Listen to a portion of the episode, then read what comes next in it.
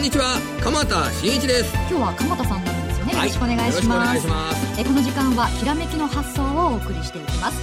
さて日経平均ですが全引けは111円22銭安い1万6543円38銭となりましたえそして今日のゲストをご紹介していきましょう。ブラウンブラザーズハリマン通貨ストラテジストの村田正史さんです。よろしくお願いします、はい、よろしくお願いします。村田さんお久しぶりですよね。そうですね。はい、はい、この後じっくりと話を伺っていきたいと思います。まずこの後は鎌田さんに前場の振り返りと今週の相場展望についてお話を伺っていきます。えこの番組はパンローリングの提供でお送りしますえでは、全場のマーケットを確認していきましょう。全引けは111円22銭安い16,543円38銭と、三桁の下落となりました。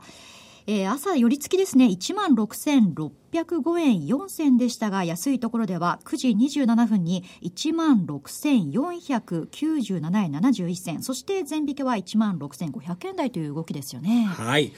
全体的に今の株式市場って表現するにあたって、悪い言葉だと膠着、はい、少し明るい言葉だと安定 というような、そんな株式市場になってんじゃないかと思うんですね。ねはい、そんな、えー、上に行くぞというような期待もなければ、えー、下に行っちゃうんじゃないかというような懸念も後退しているような、そんな状況の中で、はい、えー、今の株価、どうですかね、16,500円軸にしたボックス券っていうんでしょうかね、ん。そんなところに入ってんじゃないのかなと思ってます。これ、動きにくい展開となっているのは、どういった要因なんでしょうか？新しい要因が、ちょっともう今、一巡しちゃってるってところなんですよね。はい、で、今、3月で締められた決算発表が、はい、あの、日米とも出てきて、今年の見通し自体は固まってるじゃないですか。はい、日経平均の合成一株利益っていうのが大体1200円をちょっと割ったところっていうような、その一株利益がもう今固まって、なかなか変動が難しいところになってるんですよね。そこが今発表したばっかりですし。で、結局株価が動くとすれば、えー、PER が14倍より高くなれば、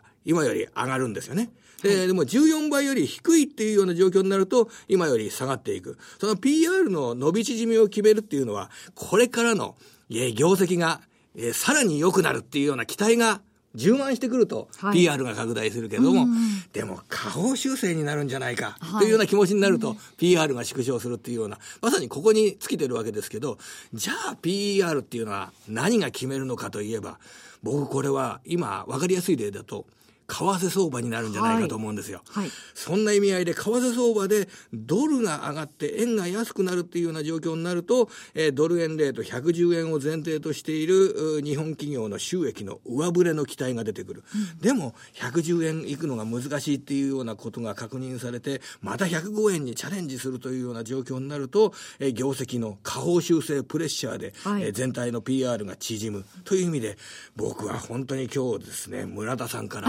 この為替の話を、ね、ちょうど為替について、ね、ぜひ伺いたいなと思ってたんですけどね。どうでしょうね、企業は通期決算も終わって、まあ、業績見通しもやはりみんな慎重、為替もやはり想定為替レートっていうのは。そうです。全体が110円です。はい、ですから110円を上回ってくると、これ、元気になってくるんですよ。はい、でも、あの、110円を下回るというような状況になってくると、あの会社の今年度の業績見通しっていうのは、達成できるんじゃないかという疑いの目になってくるんですね。はいはい、疑いの目になってくると、えー、株式の投資の上でも、えー、買い注文を出すより売り注文を出しやすくなってくるということなんじゃないかと思ってるんですけどね。はい、今日の為替は109円、まあ、前半ですが、えー、まあ、このぐらいの水準で言うと。ここは大丈夫なんです。はい、ここなら大丈夫なんです。だけど、110円乗せた後に109円になるっていう、このぐらいなら大丈夫なんですけれども、これが108円台になって、108円台前半になってくると、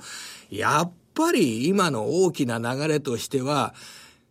円がどれだけ上がるのかをチャレンジする流れじゃないかということになって、視点はその前の105円チャレンジっていうような部分にまた向かっちゃうと、これは日本株にとっては悪い動きになりますよ、ね、業績も下振りしてくるんじゃないかというね、ちょっと疑心暗鬼になってきてしまいます、ね、まあ、そこから離れることができればいいんでしょうけれども、はい、当面これ離れることはちょっと難しいですね。はい、為替相場を無視して、えー、日本企業の収益を語るのはあ無理がありますし、日本企業の収益を無視して株価を語るのも、これも無理があるんじゃないかと思いますよ。はい。そして、まあ、今日のマーケット見てみますと、規模別に見ると、大型、中型、小型、まあ、揃って、まあ、下げている状況なんですよね。値下がりがが全体の62.7%ですが、どうでしょう、今日は火曜日なんですが、はい、週後半にかけての何か動き週後半までね、材料があまりないんですよね。はい、で、あるとすれば、やはりこれは日本国民の中での大きなイベント、伊勢志摩サミットということになって、はい、これ東京で暮らしていてでもですね、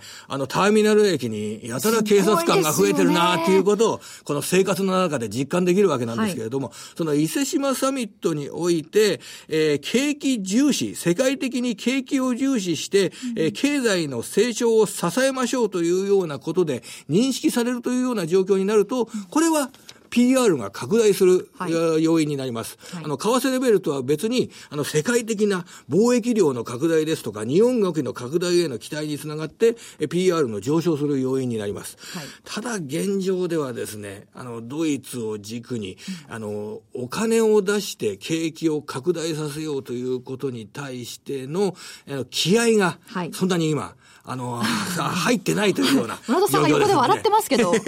その気合が入るとですね、これ、株価にとってはいい要因なんですよ。はい、でもその気合がですね、今、感じられていないからこそ、株価が元気がないってことなんでしょうね。まあ、サミットではいろいろ議論されるかと思いますが、うん、なんかマーケットに影響するようなことは、ね、あるとすれば、もう一つあるとすれば、このパナマ運河、違う違う、パナマ文書、パナマ文書についての、あの、それで富裕層がいくら合法的とはいえ、はいうん。まあね、税金をそんなに、あの、納める税金を少なくするということが、良いのか、何かを規制しなきゃいけないんじゃないか、はいはい、ということに対して、これ、あの、テーマとして浮上する可能性があります。そうなると、これ、為政者っていうのはやっぱり、あの、多くの有権者から支えられて政治家っていうのは成り立ちますんで、はい、そうすると、富裕層の税逃れに歯止めをかけようというような動きで、何か具体化する可能性があります。はい、そうすると、あのー、小売店に、の売り上げをきっちりメモリーとして確保する、えー、プリンターなどの新しい特需が生まれるというのが、あの、日本のプリンターメーカーの中の材料になったりとか、ね、そういう可能性はあるんですが、ただ基本的に大金持ちが税金をたくさん納めなきゃいけないということは、はい、株式信用でってみると、あんまりいい材料じゃありませんね。正直に言っちゃうと、あんまりいい材料じゃありません。はい。まあ、あるとしたら、まあ、そういったパナマ文書関連が、まあ、マーケットのそちらの、あの、エセシマサミットにおける、何らかの考え方が打ち出されたら、それは材料になる可能性はありますね。はい、わかりました。では、この後ですね、ゲストをご紹介していきます。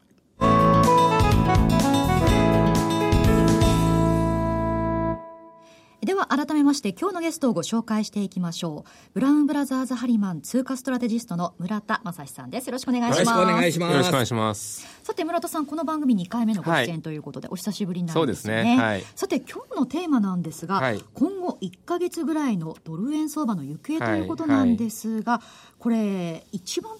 気になる動きというのはどういったことになるんでしょうか？うんあのまあ先ほどあの鎌田さんがその株は為替次第だとね、はい、まあプレッシャーいただいたので 為替確かに注目を集めてるのはよく分かってるんですよね。はい、で先ほどやはり鎌田さんおっしゃったように108円に突っ込んでくると、はい、まあ5月の初旬のその105円台半ばっていうのがやはりどうしても意識されやすい。で、ね、逆にそのまあ今109円前半ですけど111円ぐらいまで来るとようやくどれもついてきたなっていう見方も出てくるってね両方とも気持ちよくわかるんですけど私自身はあの多分両方とも間違ってると思ってるんです、はい、まああの先に結論めたことを申し上げると6月の FOMC まああの1516だと思いますけど、はい、ね。はい、そのところまで多分ドル円ってあの方向感出や出ない。あ動きにくい、はい、あの動きにくいというよりはその108円111円っていうその2つのまあレンジというかねあの上下の中で、まあ、方向感のない動きする。もちろん日によっては108円に近づく時もあるだろうし、はい、逆に111円に近づく時もある。で、そこでは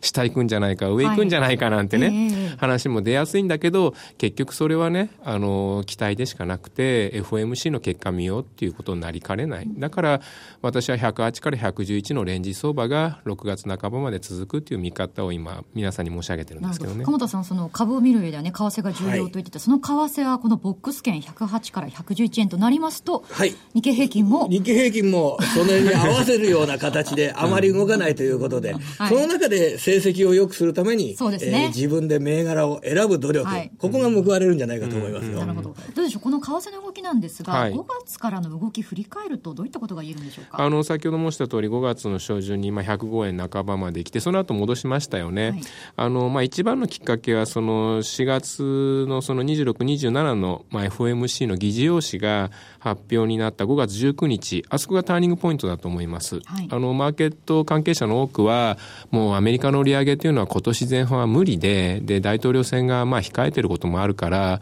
年内しないんじゃないかなってね、はい、非常に極端な見方もあるぐらいだったんだけど、実際4月の時に議論されてたのは、まあ、あのいくつかの条件を満たせば6月の利上げが適切だと思ってる人がメンバーの多くだったっていうことが記された。まあ結果的にその、まあ6月の利上げがまた視野に入ってきたので、ドルが買い戻されて、まあ110円の節目を突破できた。けどまあ、あの、その後はご案内の通り111にタッチできずに、まあ失速というか上値が重いという、そういう状況ですよね。はい。これ4月の FOMC の議事要旨なんですが、はい、その、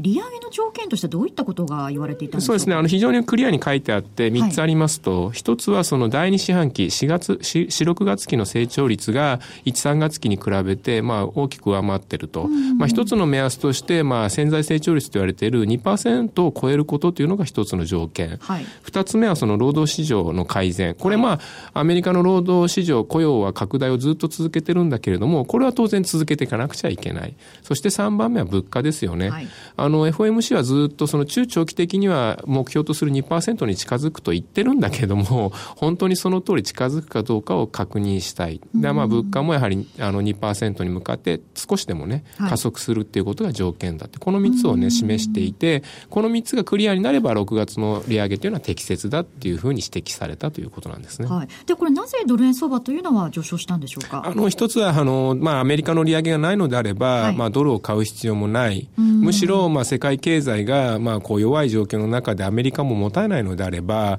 まあ大統領選も控えてるだけに、アメリカ政府当局としても、ドル高はもう、もうこれ以上容認できないと。であるならばもうドルロングのポジションも積み上がってますのでね、あのやはり解消しようという動きが今年に入ってからずっと続いている。で、それがまあ今逆転をし始めていて、さすがにやっぱりドルをね、ショートするわけにはいかないのでまた買い戻そう。それがまあドル円が105円半ばから110突破っていうところまで、はい、まあある意味5円近くね上がったので大したもんですよね。ねはいはい、うん、これ実際のところ6月っていうのは利上げされるんでしょうか？あのまあマーケット関係者の多くは誰も私も含めて、はい、確信持ててないと思います。はい、というのは、あの、やはりこれから出てくる経済指標次第だから。えー、で、ただ私は、まあ、バックミラー的に過去のデータを見てみると、まあ、6月の利上げは、半々よりも上の確率でね、高いんじゃないかなと思っています。利上げする？する。あ、うん、そうですか。はい、あの、皆さんアメリカの景気に対して、こう、不信感というか、慎重な見方が多いんだけれども、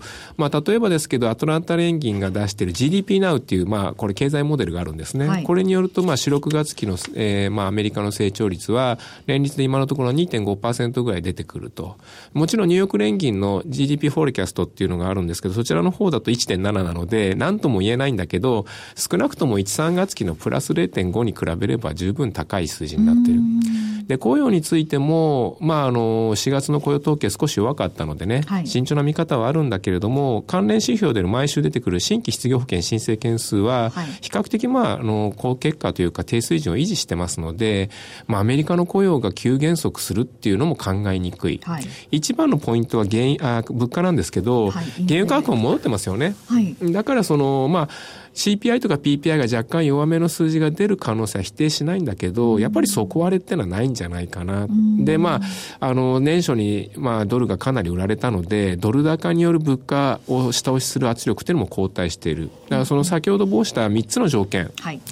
あのまあいろいろ不安はあるんだけれども、はい、多分その、なんていうのかな、クリアできるであろうというのが僕の見立てで、で、昨日、今朝ですか、日本時間の昨日の夜から今朝にかけて、やはりその、まあ、地区連銀の総裁の発言見ていても、やはり6月の利上げというのは視野に入れてるんですよね。えー、そういうのを考えると、うん、まあ、やはり今の時点では6月の利上げの方が可能性は高いと見るべきじゃないかなと私は思ってますけどね、はい、これそうなった場合のドル円相場の先行きというのはどう見たらいいんでしょうか？あの一番のポイントはテクニカル上は4月の28日の高値111円の後半を突破できるかです、まあ、4月の28日というのはあの日銀が金融政策を現状維持としてドル円が急落した日です、はい、あの時日銀が発表する直前111円の80銭ぐらいかなぐらいまで上昇したんだけれどもそこからストーンと落ちたわけですね。で今時点あれからずっと一度もその111円の後半っていうのは突破できてない。ここをブレイクできれば、テクニカル上は111から115っていう違うレンジにね、シフトしたっていうふうに判定できます。はい、で、まあ、あの、なんだかんだ言って100 105円の半ばから110まで戻してるっていう上昇トレンドに、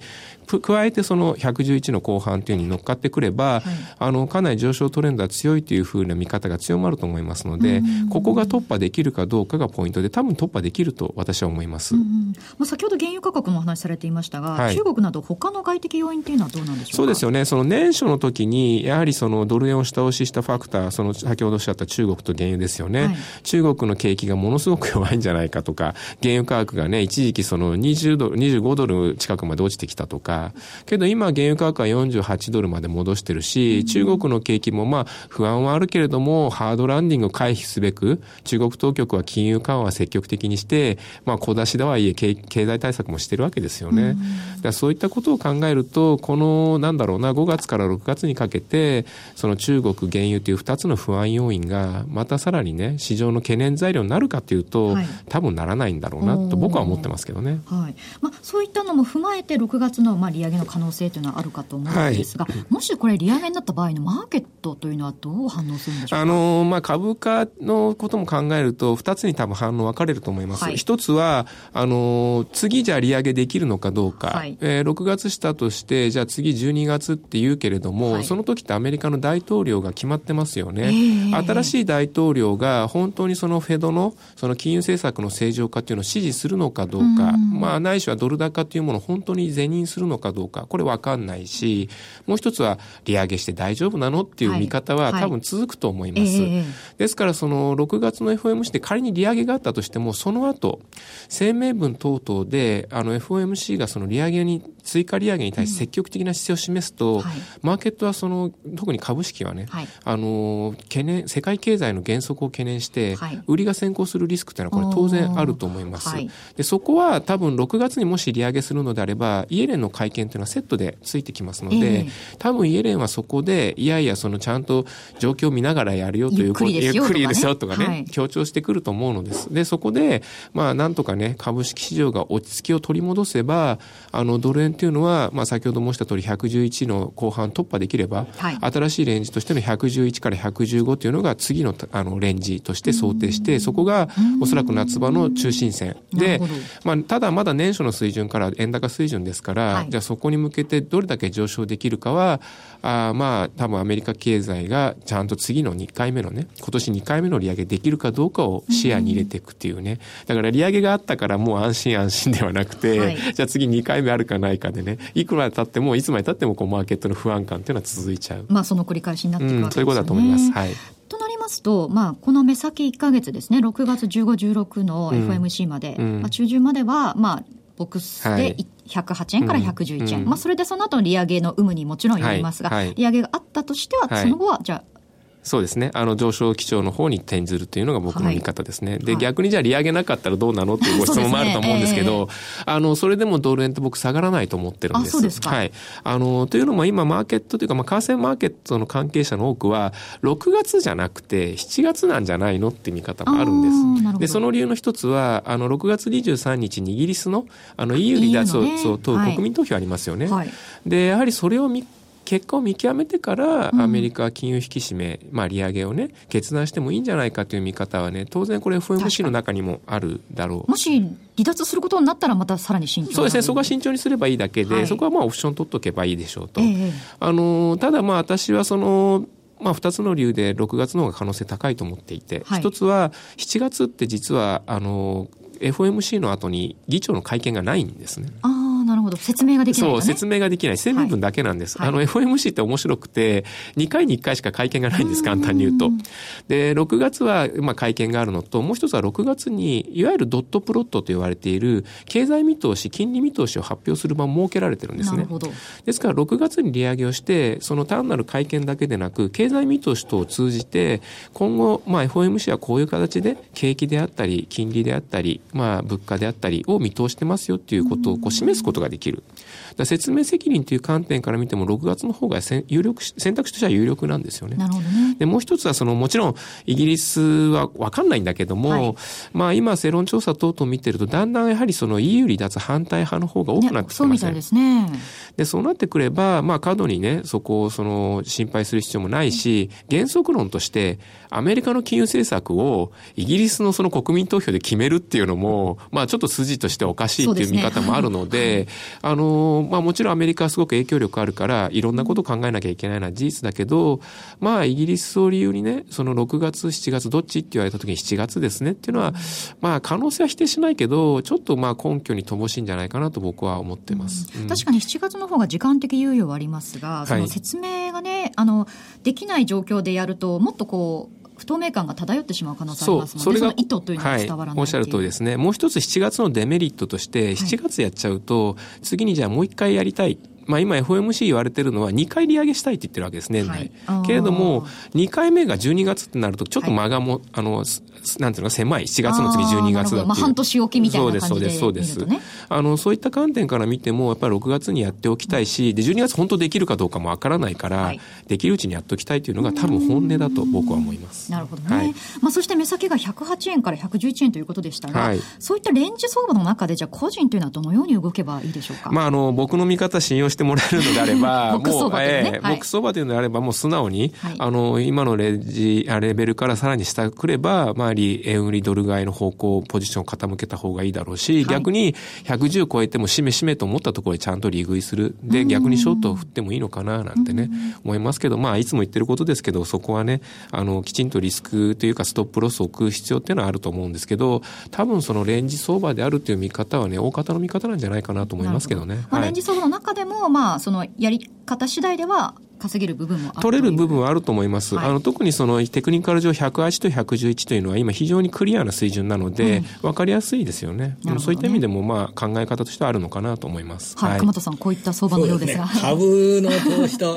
すごく近い部分がありますよね。うん、あれ安くなったら買って、高くなったら売るっていうボックス圏の投資。どうですかね、原油価格が例えば50ドルに乗せたりしたら、あの、利上げを前倒し的にの反映するとか、そういうことってありえます？ね、ありえます、あのやはりその利上げを今までしなかった理由というのは、ドル高と原油でしたから、その一つが大きく後退したというのは、利上げのきちんとしたドライバーになると思いますけどね、はい。まあ、そして今週、伊勢志摩サミットありますが、はい、こちらはどうでしょうか？あの為替マーケットはあまり、まあ、あの正直言うと材料視しないと思います、はい、財政出動の期待はありますけど、具体的な金額を日本政府が一人でね、あの目立とうと思って言うってことはありえないし、はい、まあ、先ほど、まあ、あの鎌田さん。おっしゃったように、ドイツとかね、あの一部の国はやはり財政出動に否定的ですから、はい、まあ多分トータルで見た声明文は財政も必要だけど構造改革も必要だよねというね、いつも通りのそのいわゆる玉虫色の声明に落ち着いちゃうんじゃないかな。そうなってくるとなかなか材料しにくいと私は考えてます。なるほど、動きにくい、はい、状況、ということですね。わ、かりました。ここまでですね、今日のゲストブラウンブラザーズハリマンの通貨ストラテジスト村田さんにお話を伺っていきました。どうもありがとうございました。ありがとう